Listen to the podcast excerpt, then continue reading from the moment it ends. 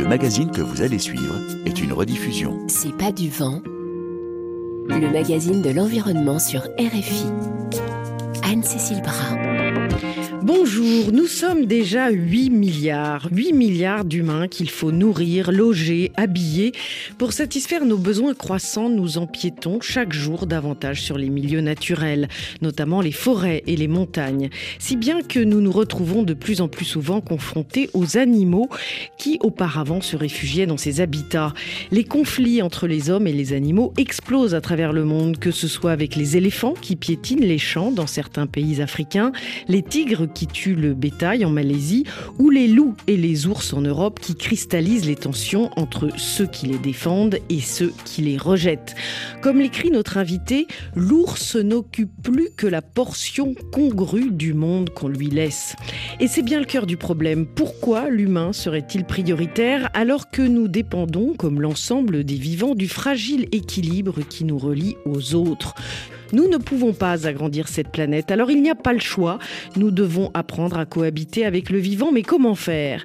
Notre manière d'habiter, notre planète est en crise, mais dans de nombreux pays s'esquissent des bribes de solutions. Nous vous emmènerons en Europe centrale, en Slovénie. Ce pays met en place depuis des années des stratégies pour créer les conditions d'une coexistence pacifique entre les populations locales et les grands carnivores.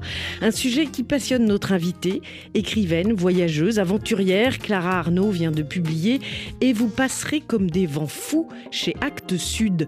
C'est une véritable immersion dans le quotidien des bergers des Pyrénées dans le sud de la France, confrontés aux attaques répétées d'une ours. Un roman percutant qui nous pousse à nous interroger sur une question entêtante, mais finalement, où est le sauvage? C'est pas du vent sur RFI. Bonjour Clara Arnoux. Bonjour. Vous habitez en Ariège, dans le sud de la France, euh, dans un lieu en haute montagne où l'homme ne prend pas trop de place. C'est comme cela que vous l'avez décrit euh, dans une récente entrevue de vous que j'ai lue. Et c'est important pour vous de vivre dans un endroit où l'homme ne prend pas trop de place? Oui, c'était important pour moi. Euh, j'ai beaucoup voyagé et j'ai beaucoup voyagé dans des espaces où l'humain n'était, ce que j'aime bien dire, ce n'était qu'une petite chose ou n'était ramené euh, qu'à une place euh, secondaire ou en tout cas vivait parmi euh, d'autres vivants et puis parmi la roche, parmi les forêts. Notamment, j'ai passé beaucoup de temps dans des hautes chaînes de montagnes, des hauts plateaux ou, des espaces de forêt où la présence humaine est moindre ou alors parfois elle est uniquement une partie de l'année, comme des zones pastorales. Et après beaucoup d'années à l'étranger, j'ai voulu établir euh, ce que j'appelle un camp de base, avoir un lieu où je pourrais toujours revenir euh, sans être complètement sédentaire, parce que je continue de me déplacer euh, beaucoup, notamment en France, avec ce livre. Et j'ai choisi l'Ariège, en particulier ce qu'on appelle le Cousseran, qui était le nom de l'ancienne province, qui est cette partie la plus haute de l'Ariège. Donc on se trouve dans les Pyrénées centrales, dans une région qui a été euh, assez largement dépeuplée au cours du 19e et du début du 20e siècle. Pas très loin de la frontière espagnole. Pas très loin de la frontière espagnole, qui est une ligne de crête d'ailleurs, cette frontière. Donc c'est aussi une frontière géographique. Et dans une région où la forêt a beaucoup repris ses droits, où les hameaux sont en partie euh, vidés de présence humaine. Et, et par ailleurs, les gens qui vivent là, pour beaucoup, ils sont là par choix. Euh, c'est très enclavé et coexiste avec tout un tas d'autres vivants. Et c'est cette histoire-là que vous racontez dans ce roman que j'ai adoré, je vais le dire tout de suite aux auditeurs. Alors vous êtes né aux abords d'une forêt, hein, celle de Fontainebleau près de Paris.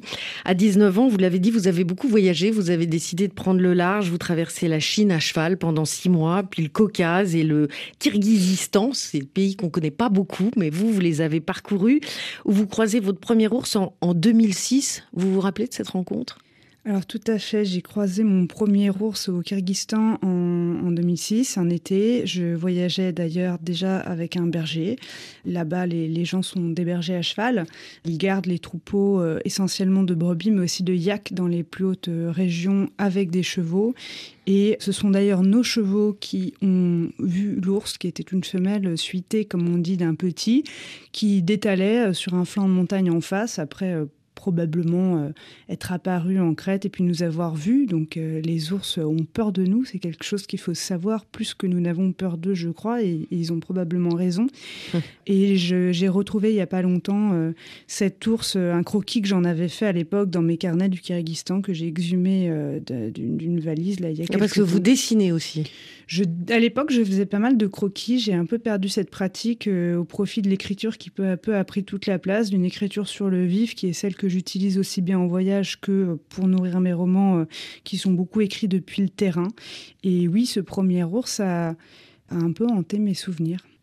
Vous avez vécu à Kinshasa, je le dis pour nos auditeurs qui nous écoutent de Kinshasa, où vous avez écrit votre premier roman Orage. Le second, La verticale du fleuve, nous plonge dans le combat de peuples autochtones contre la construction euh, d'un barrage au Honduras, où vous avez aussi vécu. Et votre dernier roman, donc c'est pour ça que vous êtes là, hein, qui s'appelle euh, Et vous passerez comme des vents fous, publié chez Actes Sud, nous immerge donc dans le quotidien des bergers du sud de la France euh, au moment de l'estive. L'estive, c'est lorsque les bergers emmènent leurs troupeaux pâturés en altitude. Et ces bergers, comme vous l'écrivez, arpentent les plis sauvages du monde. C'est ce qui vous a donné envie de les suivre, ces bergers que vous suivez finalement depuis presque 15 ans? Oui, les bergers, je les suis donc depuis ce premier voyage au Kyrgyzstan en, 2006 où euh, j'avais euh, écrit d'ailleurs tout un carnet de notes qui s'appelait euh, les bergers des monts célestes, puisque les Tian Shan sont les montagnes là-bas euh, où ils vivent, dans les Jailu, qui est l'équivalent des estives, c'est le nom kirghiz qu'on donne. L'estive dans les Pyrénées, c'est l'équivalent de l'alpage, c'est là où on monte les bêtes euh, plus que l'été d'ailleurs, à partir du mois de mai jusqu'à septembre-octobre, où elles vont paître, où le berger va vivre en cabane, voire dans des habitats encore plus mobiles parfois, des, petites cabanes ou des tentes en crête euh, quand on va dans des endroits encore plus reculés. Donc le berger nomadise avec ses animaux et il vit au rythme des saisons non seulement, mais aussi de la météo, de l'évolution de la flore, euh, du, couvert végétal sur, euh, qui, change d'année en année d'ailleurs sur une même estive. Et dans les plis, parce qu'évidemment on est dans des régions de montagne, un Ariège particulièrement très escarpé, avec une forte déclivité, où et bah, dans les replis, dans les combes, dans les, les tous les replis topographiques euh, se cachent aussi bien des, réserves alimentaires pour les bêtes, les, rivières et les filons d'eau où on va boire que euh, potentiellement un prédateur. Alors dans votre roman, on est dans ces paysages. Vraiment, on les ressent. Vous disiez que vous écriviez sur le vif. Euh, ça veut dire que vous êtes carné à la main pour décrire à, ce point-là les, sensations. on, sent presque les odeurs finalement. Alors, ça me touche que, vous évoquiez ça parce que j'essaie vraiment d'écrire euh, ce livre-là. J'aime bien dire que je l'ai écrit avec de la terre et de la sueur, quoi. C'est-à-dire, oui, il y a un travail documentaire aussi euh, livresque. Il y a un travail euh, sur la table aussi à un moment donné pour, affiner le style, la, la matière des mots. Mais la matière brute, et c'est ce qui est le plus important, elle a été écrite effectivement depuis le terrain, depuis la pente, j'ai envie de dire, parce qu'on est tout le temps dans la pente. J'ai écrit le premier jet, la première version de ce roman, exactement au rythme où il se déroule, donc sur trois saisons. C'était un peu un parti pris de départ et je, me disais que peut-être derrière il y aurait beaucoup de retravail. En fait, il y en a eu assez peu et je l'ai écrit à la fois en suivant une trame tout à fait romanesque avec des personnages, mais en incorporant en permanence des sensations réelles, euh, y compris un vécu intime, que ce soit la rencontre avec une plante, avec un animal, un événement qui survenait sur le terrain avec tel chien, euh, euh, tel berger ou bergère que j'accompagnais, telle brebis dont je croisais le regard alors qu'elle est en train euh, d'agoniser. Et tout ça, je l'ai intégré au fur et à mesure dans la fiction de manière extrêmement quotidienne, effectivement, carnet à la main. Oui, ça se ressent à la lecture. Alors, il y a trois personnages principaux dans votre roman qui nous éclairent sur la relation que nous entretenons justement avec le vivant. Gaspard, tout d'abord, c'est un peu le, héros, hein, le, berger qui, qui, gère un troupeau de 850 brebis quand même dans les alpages, la peur au ventre à cause de l'ours justement qui rôde. Et on sent, en fait, à travers euh, ce berger, justement, toute l'âpreté, toute la, le côté rugueux des, paysages et de la vie euh, euh, de l'estive. Il y a Alma, la scientifique. Alors, vous avez choisi qu'elle soit éthologue. C'est un métier particulier hein, qui consiste à étudier le comportement des ours. Il ne s'agit pas de compter, c'est pas une biologiste, c'est une éthologue. Donc, ça nous amène avec elle à, justement, observer le comportement quotidien des ours. Et le troisième personnage, Jules, qui est, qui est décalé dans le temps, puisque lui, il est montreur d'ours et il part tenter sa chance aux États-Unis à la fin du 19e siècle. Et alors, vous décrivez les hautes vallées de l'Ariège comme des lieux âpres, difficiles à arpenter. L'engagement de ces personnages, surtout les deux premiers, hein, j'ai envie de dire le, berger et, la scientifique, est, physique total. Et tous les sens de vos personnages sont en, éveil. Et vous décrivez bien, c'est des sens et un corps qu'il faut façonner à chaque printemps. Et là, on sent finalement à travers ces descriptions à quel point quand on vit en ville, quand on vit euh, ben, comme euh, moi j'ai envie de dire finalement et comme beaucoup, comme une grosse partie de l'humanité, on est déconnecté de, de, ce que la nature et cette confrontation au vivant exige de, de nous dans nos corps et dans nos têtes. Oui, alors oui, on, l'est sûrement euh, en ville et même j'ai envie de dire beaucoup de gens qui vivent euh, dans des espaces ruraux le sont aussi parce qu'ils se déplacent euh, en voiture et qui sont plus forcément très confrontés. Alors ils le sont un peu plus que quelqu'un qui ne sort jamais de Paris, mais ils sont plus forcément très confrontés à, ce sauvage. Ils sont plus forcément dans un engagement physique dans le territoire. Donc c'est c'est pas qu'une question de ville ou campagne, ville au milieu rural. S'agissant de ces personnages, moi j'avais effectivement envie d'une part pour le berger de montrer vraiment la réalité de ce métier. Que donc je je, je parle absolument pas au nom des bergers. Je je voudrais pas prétendre ça. Certains voilà s'en offusqueraient parce que je ne suis pas une bergère, mais je les ai suffisamment côtoyés pour je pense avoir une idée en tout cas de la difficulté de la proté de leur métier, de ce qu'ils requièrent et de technique et de connaissances et aussi comme vous le disiez d'engagement physique et où chaque année on remet son corps en jeu, un corps qui d'ailleurs Gaspard a peur, a peur parce qu'il y a un drame qui, qui a survenu. Il a peur de l'ours, mais pas seulement euh, la chute guette, euh, l'épuisement. Euh, il y a plein de sources d'angoisse concernant les brebis, puisque la matière, entre guillemets, dont ils s'occupent, c'est du vivant, ce sont des individus.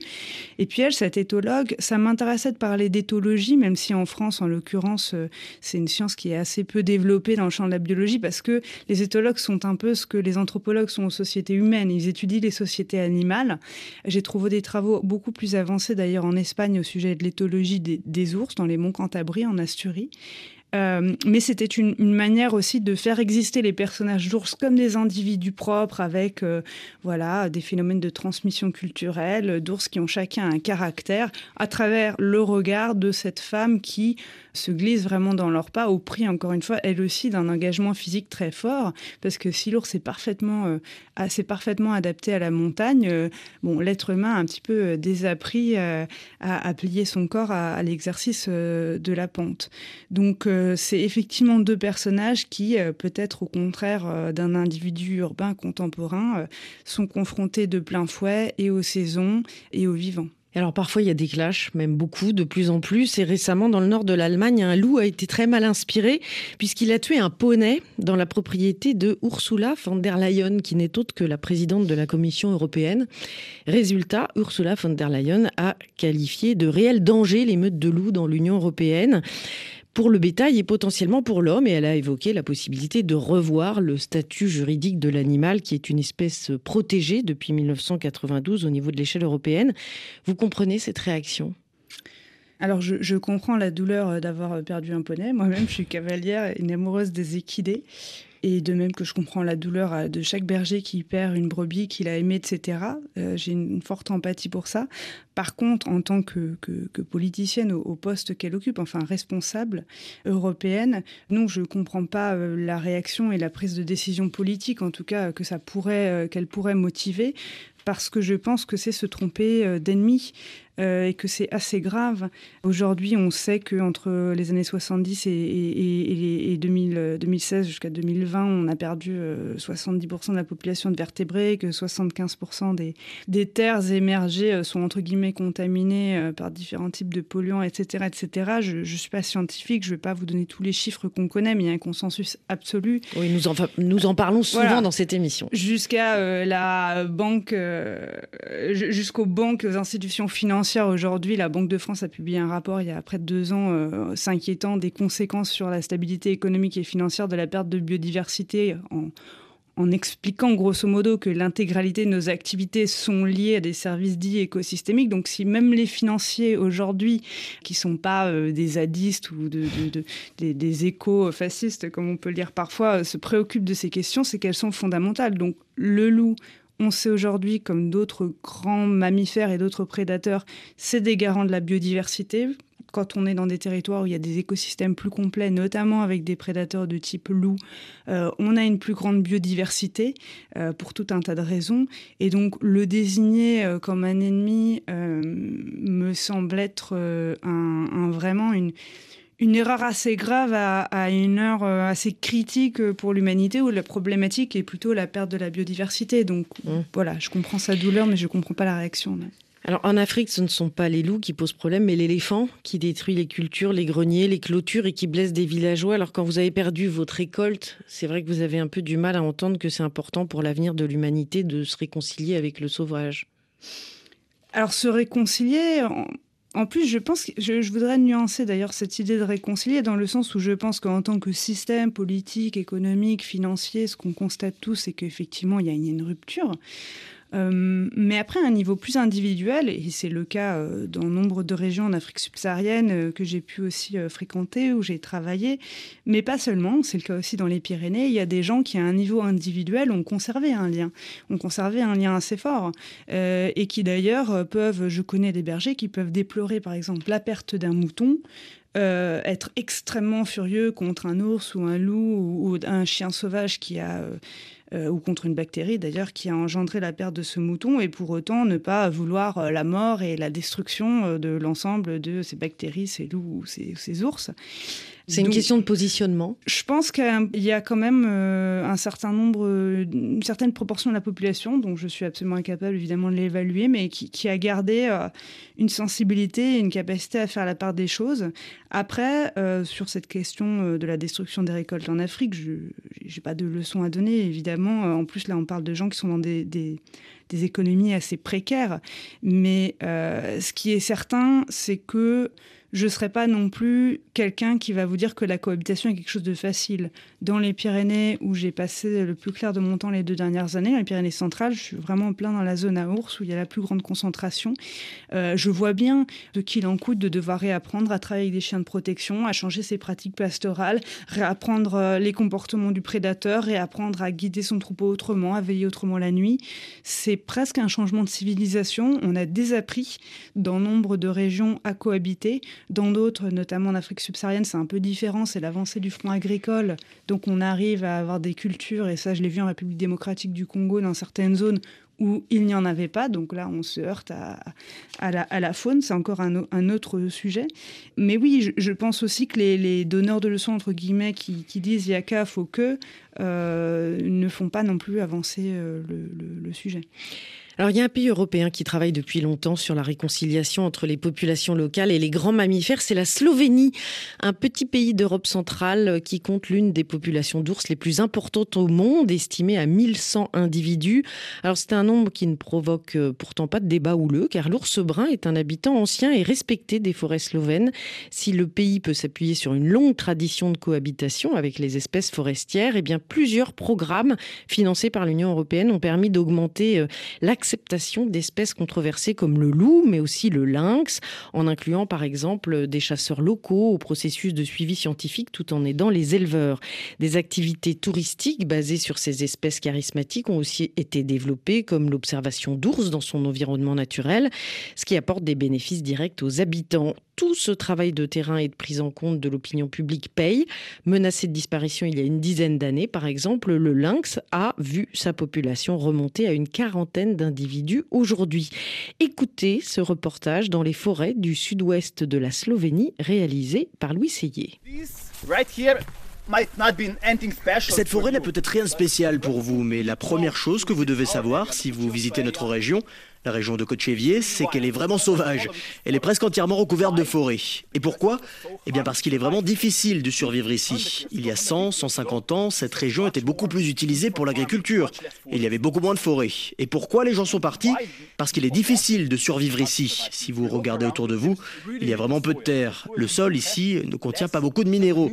Et il n'est pas bon pour l'agriculture. Donc nous sommes devenus sauvages. Pas parce que nous l'avions décidé, ni pour préserver la nature, mais parce que les gens sont partis après les guerres et que la région a été abandonnée. Les gens sont partis chercher une vie meilleure et ceux qui sont restés ici ont survécu, mais très difficilement.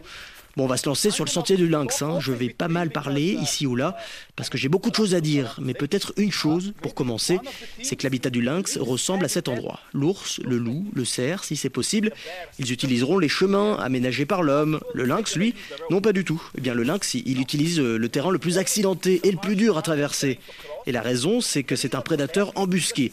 Les ours, les loups, ils utilisent le chemin le plus facile, car ils ont besoin de préserver leur énergie.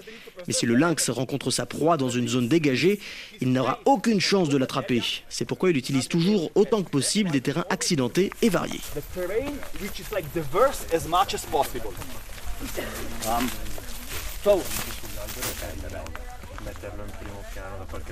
Alors, je suis dans les montagnes du sud de la Slovénie et je suis en train de marcher dans une belle forêt avec un petit groupe euh, de biologistes euh, et de naturalistes qui sont venus de plusieurs pays d'Europe.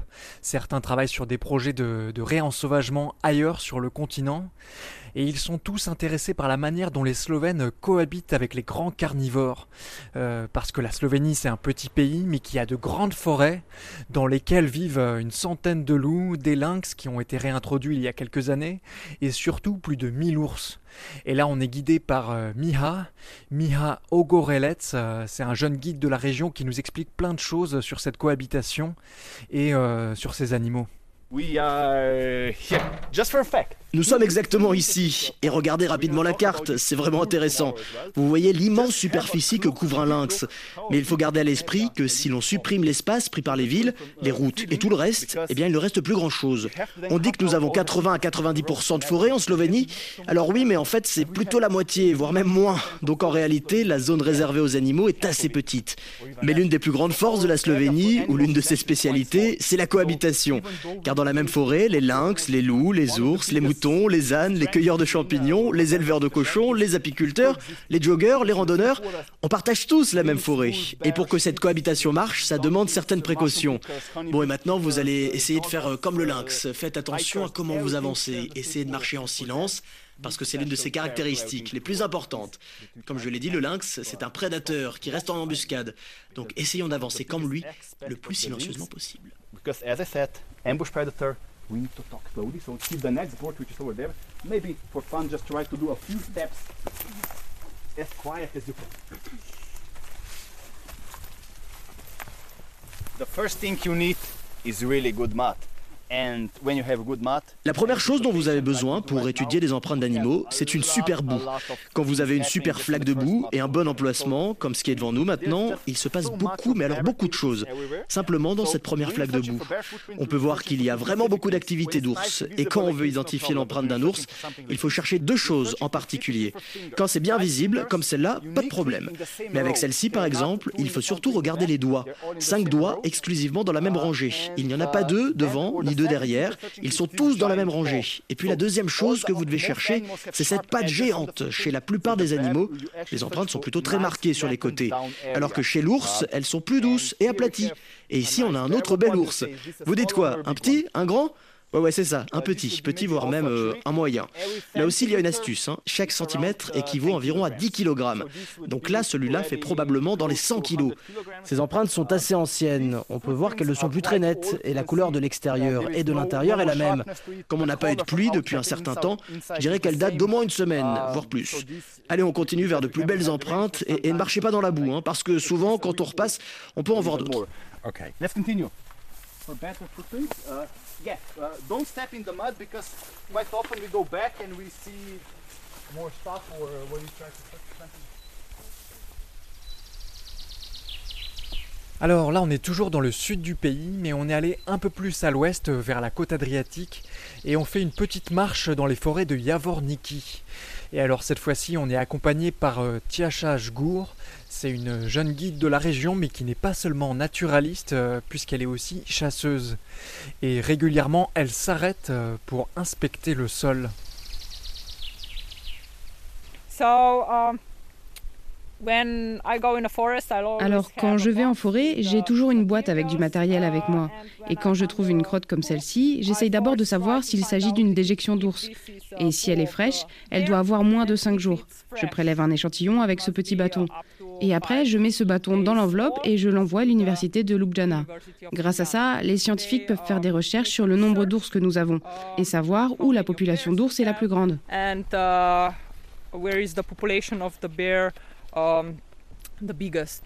C'est quelque chose, moi, par exemple, en tant que Français, ça, c'est assez étonnant, puisqu'en France, la situation est très différente. Il y a beaucoup de tensions entre les chasseurs et euh, les associations, ou les, plutôt la, fibre écologiste qui veulent protéger les ours. Euh, apparemment, c'est complètement différent en Slovénie. Oui, c'est différent. Je pense que le syndicat des chasseurs de Slovénie collabore très bien avec le département des forêts de l'université de Ljubljana. C'est la raison principale pour laquelle nous avons autant de succès avec les grands carnivores, mais aussi d'autres animaux. Parce que le travail des chasseurs ne consiste pas seulement à chasser. La chasse n'est qu'une petite partie du travail que l'on fait en forêt. Notre mission principale est de protéger les animaux. Par exemple, s'il y a beaucoup de maladies dans la forêt, les chasseurs doivent abattre ces animaux malades. C'est une façon de protéger les autres animaux pour qu'ils ne tombent pas malades.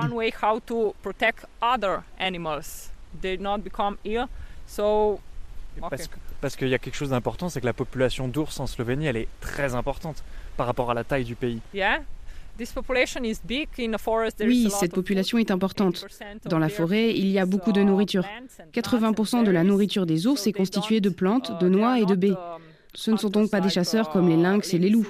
Et nous avons une forêt très riche, avec une bonne diversité d'arbres, et ils y trouvent assez de nourriture pour eux. Donc nos ours sont en très bonne santé.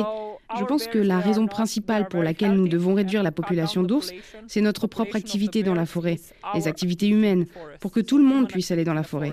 Si de plus en plus de gens vont dans la forêt, les chances de croiser un ours augmentent, et il y a le risque que les ours se comportent différemment s'ils croisent des gens tous les jours. Et les, les, ours sont particulièrement aimés et appréciés en Slovénie apparemment. Oui, on aime les ours, ils sont comme un symbole. Ce sont les plus gros animaux de nos forêts et on est très fiers des ours. C'est pour ça que vous avez ce t-shirt là. Oui, oui, c'est vrai. Le nom de notre agence est Bear Around Me, parce que l'on sait que les ours sont autour de nous et que nous ne sommes que des invités dans la forêt. Nous devons respecter les animaux et leur espace de vie.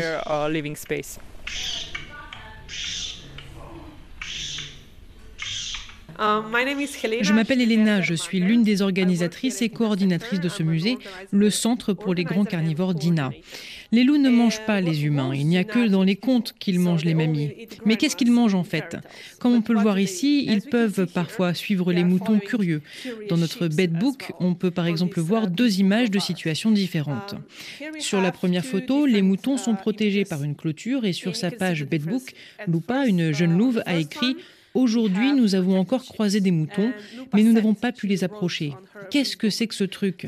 C'est trop haut pour sauter par-dessus, on ne peut pas ramper en dessous, et si tu le touches, ça électrocute comme la foudre. Mais plus loin, sur son profil, sur une autre photo, on voit un troupeau de moutons qui n'est pas protégé et qui broute dans une prairie. Et qu'est-ce que Lupa a écrit? Hier, nous avons trouvé un troupeau de moutons en liberté. C'était comme être au paradis.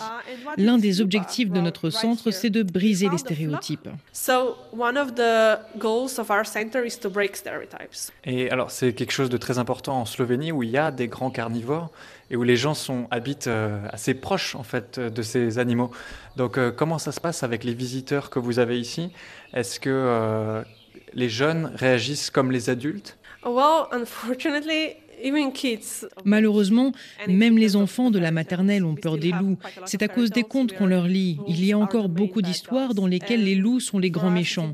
Et pour nous, il est vraiment important de mieux informer ces petits-enfants. Mais les adultes aussi ont du mal à se faire à l'idée que les loups n'attaquent pas les humains. C'est vraiment l'un des objectifs du centre, informer les gens, pas seulement à propos des loups, mais aussi des ours et des lynx. En général, les gens les voient comme un groupe d'animaux problématiques.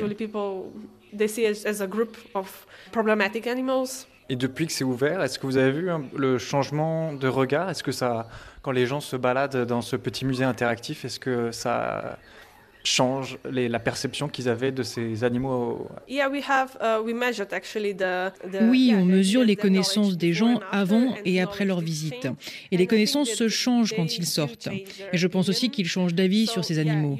Donc oui, il ne faut pas avoir peur des loups, mais il faut quand même faire évoluer les méthodes pour aider les agriculteurs à vivre et à cultiver sur les territoires où les grands carnivores sont présents. Nous ne sommes pas là pour imposer des solutions, mais nous sommes là pour parler des solutions qui sont déjà en place et des méthodes qui sont déjà utilisées. C'est tout ce que nous pouvons faire, mais je pense que c'est déjà un bon début, car c'est en ayant assez de connaissances que l'on peut améliorer les choses. and that's all we can do. But I think it's a great start because if we have enough, enough knowledge, then we can make things better.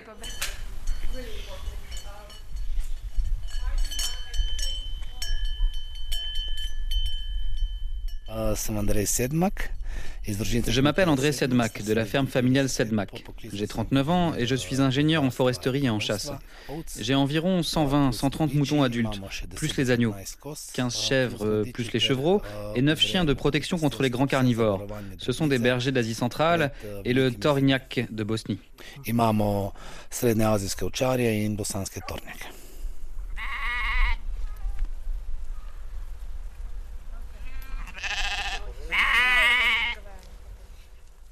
Si je n'avais pas ces chiens, je ne pourrais pas faire de l'élevage ici.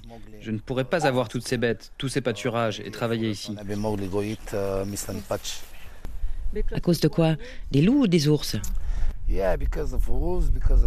Ouais, à cause des loups, à cause des chacals, à cause des ours. Mais bon, d'accord, avec l'ours, ça va. Ce n'est pas dangereux si vous avez cette clôture électrique et des chiens. Parce que l'ours va simplement jusqu'à la clôture. Il pose son museau et avec la décharge électrique, il part. Mais pour les loups, c'est différent. Pour les loups, la seule solution, c'est les chiens. 3, 4 ou 5. Un ou deux, ce n'est pas bon. 3, c'est le minimum.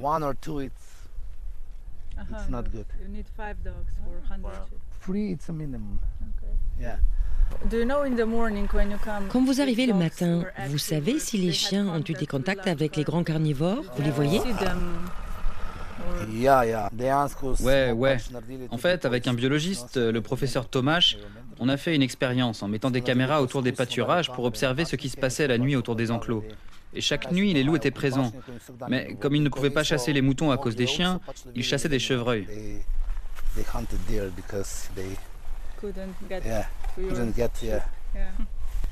Donc tu as vu cette interaction grâce aux caméras? Ouais, c'est pour ça que nous sommes contactés par pas mal d'éleveurs qui sont intéressés par nos chiens.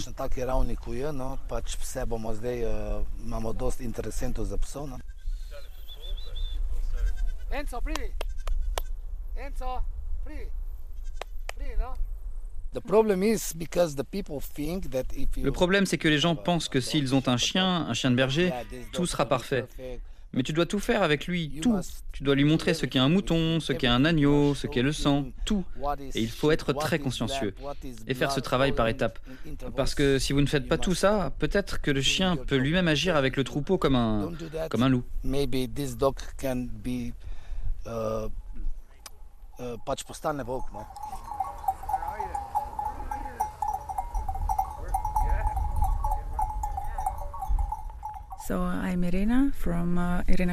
Je m'appelle Irena, Irena Kavcic, du département de biologie de la faculté biotechnique de l'université de Ljubljana. On se trouve maintenant à Jurce, c'est un petit village à côté de Pjuka, dans le sud de la Slovénie. Et nous faisons la visite de la ferme familiale Setmak. Elle a reçu le prix des meilleures pratiques. Elle utilise différentes mesures de prévention des dommages. Ils ont installé des clôtures électriques, mais ils se servent également de chiens de protection pour prévenir les dommages causés par les grands carnivores. Avec ces méthodes, il y a moins de conflits et la tolérance envers les espèces augmente. Moins vous avez de conflits avec les grands carnivores, plus la tolérance est élevée.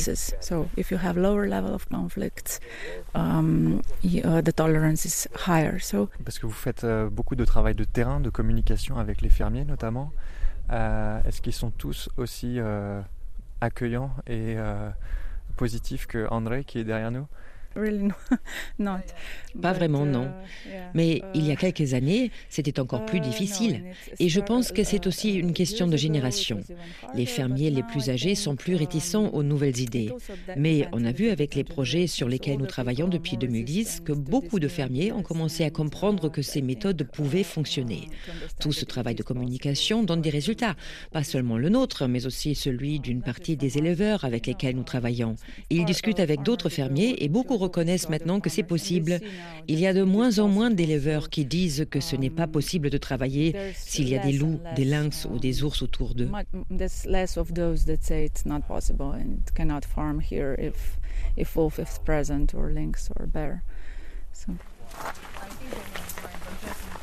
Ok. Ok, donc de là où on se trouve maintenant, vous pouvez déjà voir le site d'observation des ours.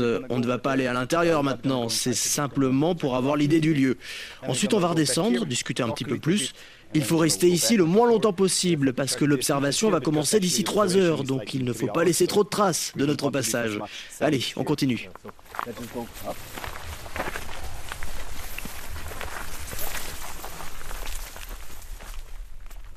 Voilà, il y, a des empreintes, mais le problème c'est que c'est un peu. Euh, il n'y a pas plus depuis 5 jours, donc ça commence déjà à être euh, sec.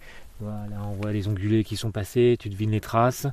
Et euh, généralement, après la, juste après la pluie, on a beaucoup plus de chances d'observer de belles empreintes d'ours. Eh ben, je m'appelle euh, Fabien Barret, j'ai 47 ans et je suis en Slovénie depuis euh, une quinzaine d'années. Je suis résident temporaire. Je suis accompagnateur en montagne, moniteur VTT et je gère une agence de voyage en fait où je fais beaucoup du sur-mesure et puis notamment euh, ben, je viens de temps en temps observer les ours avec des clients. Ça veut dire qu'en quelques années en fait la Slovénie s'est fait connaître un peu au-delà de l'ours mais le rapport à la nature et sa conservation de la nature elle est assez particulière en Slovénie? Ben oui puisque on a quand même un, c'est un petit pays, et par rapport à la superficie, il y a toute cette région-là euh, où l'ours est présent. On exporte l'ours. Et puis après, je dirais après le Covid, il y a aussi les gens qui ont eu cette envie de, retourner à la nature, même les Slovènes. Hein. Donc il y a une demande qui est plus importante. Tu as des animaux qui sont là. On a 1200 ours en Slovénie. Donc euh, oui, pourquoi pas exploiter ça, mais essayer de le faire euh, intelligemment.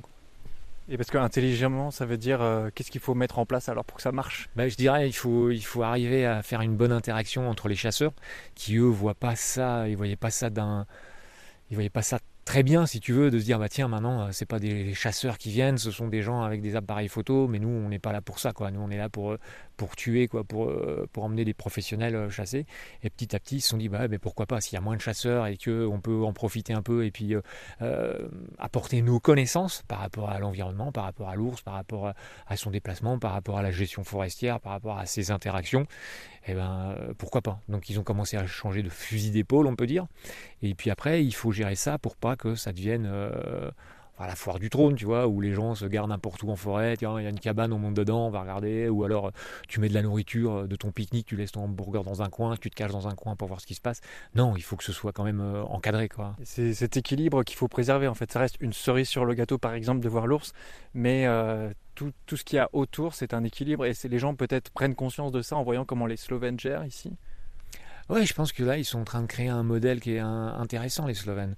Après, il va falloir qu'ils fassent attention parce que euh, tu as les gens qui toquent à la porte ou qui téléphonent, tu sais, ils ont le guide, bah tiens, il y a lui qui fait ça, oui, euh, demain, est-ce qu'on peut aller voir l'ours? Euh, Non, il faut, il faut un minimum de préparation. Après, ça va être surtout à, à la la Slovénie, à l'administration, aux municipalités, de, d'anticiper tout ça en fait, tu vois.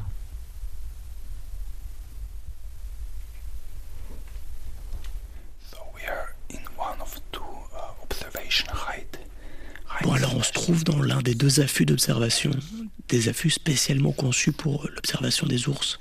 Celui-ci est proche d'une forêt primaire. C'est important car les ours doivent se sentir suffisamment en sécurité pour qu'on ait de bonnes chances de les observer. Alors là, on a attendu, disons, environ une heure, et à partir de maintenant, les chances de les voir vont être de plus en plus grandes. Plus il fait sombre, plus il y a de chances pour que l'ours vienne.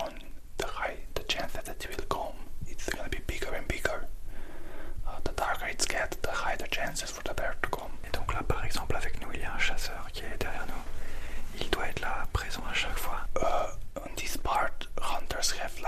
Alors dans cette partie de la forêt, les chasseurs disposent d'emplacements privilégiés qui leur appartiennent. Celui qui nous accompagne est en fait responsable de cet endroit. Donc si on emmène des visiteurs ici, il est presque toujours avec nous. Lui, c'est le principal chasseur de cette région. C'est lui qui nourrit les ours lors des observations. C'est lui qui en sait le plus. Il sait quand l'ours arrive connaît sa présence et c'est vraiment utile de l'avoir avec nous car il a plein d'informations, il peut reconnaître les animaux, il connaît leur poids, si c'est un mâle ou une femelle. Donc l'avoir avec nous nous permet d'avoir des informations supplémentaires. Uh,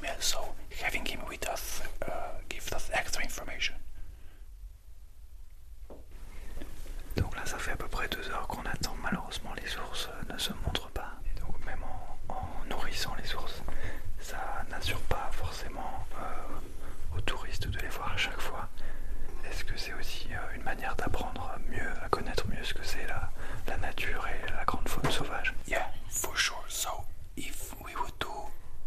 Ouais, c'est sûr que si on ne se préoccupait pas de la nature, on, pourrait avoir 100% de chance de voir les ours, parce qu'on pourrait simplement déposer de la viande, du chocolat et d'autres sucreries, qui feraient que l'ours surmonterait sa peur. Mais notre objectif n'est pas simplement de voir l'ours, mais de sensibiliser les gens à la nature. On donne donc de la nourriture naturelle aux ours, tout en ayant toujours une chance élevée de les observer, et tout ça est tout à fait gérable. and this is manageable. Mais euh, peut-être certaines personnes, elles vont trouver ça pas très naturel de nourrir des ours pour que les touristes viennent euh, les regarder. Um, in Europe, it's especially hard to see. En Europe, il est particulièrement difficile de voir des ours. C'est donc l'une des façons les plus naturelles de le faire avec un bon taux de réussite qui permet de voir comment elles se comportent normalement dans la nature.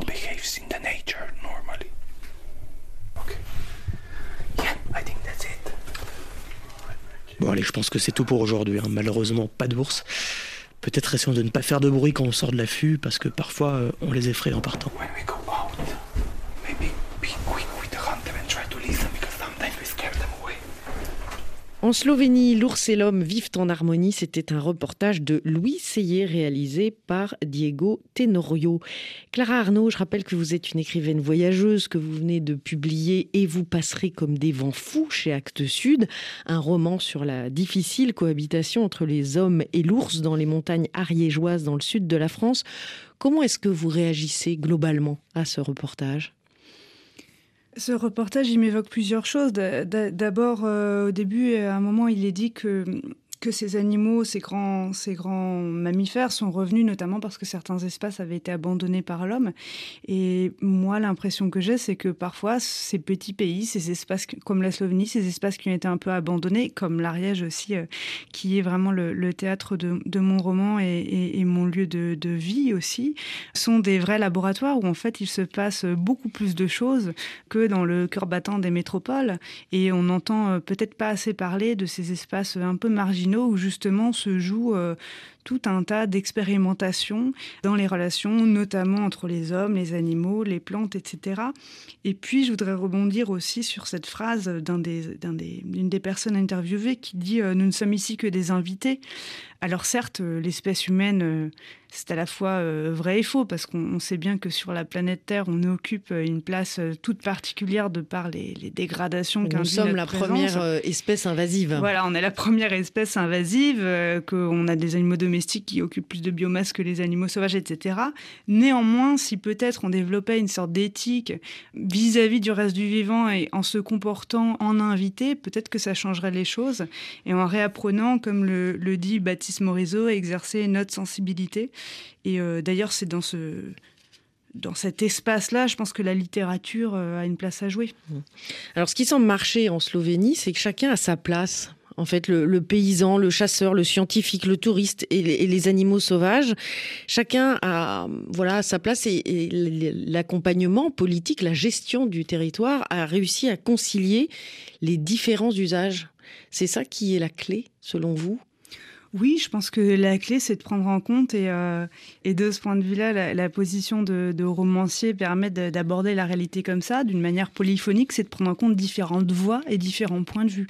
Moi, quand j'écris un roman, euh, entre guillemets, sur l'ours, ou en tout cas cette figure de l'ours est prégnante, euh, je ne cherche pas euh, à démontrer que tel a raison contre tel, mais à voir quel est le regard du berger, de l'éthologue. Il y a un chasseur aussi qui, appartient, qui apparaît dans mon texte, un ermite, voilà. Ne pouvez pas citer tout le monde. voilà, mais aujourd'hui, on a besoin, enfin en tout cas, ce sont pas les personnages principaux, mais on a besoin de prendre en compte ces différentes voix avec empathie, de comprendre effectivement la douleur du berger qui perd ses brebis, l'intérêt de tel ou de tel, et puis de dialoguer. Après, il y a aussi un travail à faire qui, en France, à mon avis, n'est pas fait, qu'il est probablement plus en Slovénie et aussi en Espagne, de l'autre côté en, en Asturie, pour rester en Europe occidentale, qui est un travail d'éducation, parce que c'est quand même euh, les enfants qui vont avoir un regard un peu déplacé, d'éducation, de sensibilisation, euh, et puis recréer l'émerveillement recréer l'émerveillement et apprendre à se connaître. Moi, là, à, la faveur de la, promotion de ce livre, j'ai beaucoup de gens qui me demandent si j'ai pas peur des ours quand je, suis par chez moi dans les Pyrénées. Non, je n'ai pas peur parce que je sais que le risque, comme avec le loup, est absolument euh, microscopique, euh, voire infinitésimal, d'avoir une vraie confrontation et que la rencontre euh, serait plutôt une grande réjouissance puisqu'elle a très, très peu de chances d'arriver. Donc, mais, ça, c'est parce que je, connais ces animaux. En tout cas, je sais comment ils vivent je connais leur biologie, leur comportement. vous savez vous comporter face à eux? Je saurais probablement réagir mmh. moins mal que des gens qui n'y sont pas habitués, de même que je réagis euh, euh, mieux que des gens qui ne savent pas comment il faut faire à des chiens de protection qui sont aussi euh, dans, les, gros le pastoralisme, les mmh. gros patous par exemple, qui sont une présence nécessaire à partir du moment où on a des loups et des ours. Donc c'est ce sont des chiens extrêmement impressionnants par leur taille. Tout à fait. Apprendre, à, apprendre à cohabiter, à faire concilier les usages, c'est qu'aujourd'hui c'est pareil. La montagne ne peut pas être un espace carte postale qu'on vient consommer euh, où on ne devrait pas s'adapter à la présence des animaux sauvages, des animaux domestiques qui vivent provisoirement l'été, euh, des chiens de protection qui sont là euh, pour les garder. Tout ça ne relève pas d'une carte postale bucolique. les randonneurs en prennent pour leur grade dans votre livre. oh, je crois pas tant que ça, mais, mais une partie d'entre eux ont des usages extrêmement respectueux et j'espère en faire partie, puisque je, je m'inclus totalement dans, dans, leur, dans leur rang. Moi-même, je randonne beaucoup. Et puis une partie des gens, oui, ont un rapport de, consommation aux espaces dits naturels et sauvages. Vous dites que les bergers sont au cœur des interactions avec le monde contemporain, que ce soit euh, sur les enjeux agricoles, le devenir de l'agriculture, la mondialisation des échanges, la soif de nature des touristes, justement, on en parlait, et puis le changement climatique. Oui, moi, c'est une des choses aussi qui m'intéresse beaucoup dans l'activité pastorale. C'est qu'à la fois, effectivement, euh, elle s'exerce, euh, en tout cas celle qui s'exerce en montagne, dans des milieux un peu marginaux, d'altitude, où l'on va peu, où l'on vit pas. Euh, il y a une image comme ça, un peu du berger poète qui vivrait à l'écart du monde, alors qu'en réalité, pas du tout. Quand on est dans ces espaces-là, on est aux premières lignes de toutes ces frictions avec le monde sauvage qui sont au cœur de, de questions vraiment existentielles pour la survie de l'espèce humaine aujourd'hui. On est au cœur de questions du devenir de l'agriculture de quelle nature, de quel type doit être l'agriculture euh, de demain et comment elle peut respecter euh, les nappes phréatiques, euh, la faune, la flore, etc. Ils sont en première ligne aussi sur le réchauffement climatique parce que leurs bêtes trouvent matière en mangeant l'herbe. Alors quand, quand comme l'été dernier, il y a une sécheresse et une une canicule terrible dans les Pyrénées. Tout d'un coup, il faut redescendre notamment les troupeaux de vaches. Ça, on le sent dans votre livre. Hein. Il y a des incendies, il y a la sécheresse, il y a la soif. C'est ça, les événements euh, climatiques euh, extrêmes qui se multiplient, que ce soit les périodes de trop de pluie ou de pas assez d'eau, euh, notamment les pollutions des nappes phréatiques et même des lacs d'altitude. On trouve des cyanobactéries maintenant, c'est ces bactéries qui, créent, qui, sont, qui empoisonnent les lacs d'altitude. On en trouve même dans les lacs pyrénéens à 1800 mètres avec le le, réchauffement de la température ambiante. Donc ils sont évidemment aux premières lignes de tout ça. Et puis, comme on disait, des nouveaux usages de la montagne, dits récréatifs et qui se font pas toujours euh, de la meilleure des manières. Mais finalement, puisque c'est la question que je posais euh, en introduction, où est le sauvage? Le sauvage, alors moi j'ai pas de réponse, j'ai écrit ce livre pour ça. Et d'ailleurs je l'ai écrit euh, peut-être euh, pour, euh, comme je l'ai fait aussi lors de nombreux voyages, retrouver un peu cette part de sauvage en moi. Moi je pense que le sauvage il est, pas hors de nous ou il serait pas dans un espace vierge d'humain qui d'ailleurs n'existe pas sur la planète Terre. C'est ce qui résiste, c'est ce qui ne plie pas complètement, c'est ce qui garde sa part d'imprévu. Et à titre personnel je crois que je le trouve juste justement euh, en exerçant mon regard sur ce qui m'environne, mais aussi sur mes propres sensations, notamment physiques, pour retrouver ce qu'on peut appeler une part d'animalité et qui me semble être d'une certaine manière une sensibilité supérieure. Merci Clara Arnaud d'être passée dans ces pas du vent Je rappelle le titre de votre livre et vous passerez comme des vents fous. C'est publié chez Actes Sud. Courez-y, c'est vraiment une lecture euh, vivifiante. Merci beaucoup à Diego Tenorio pour la réalisation de cette émission et à vous, chers auditeurs, pour votre fidélité. Continuez à nous écrire et à partager nos podcasts sur vos plateformes préférées. Prenez soin de vous et des vôtres. Nous nous retrouvons la semaine prochaine, même planète, même heure.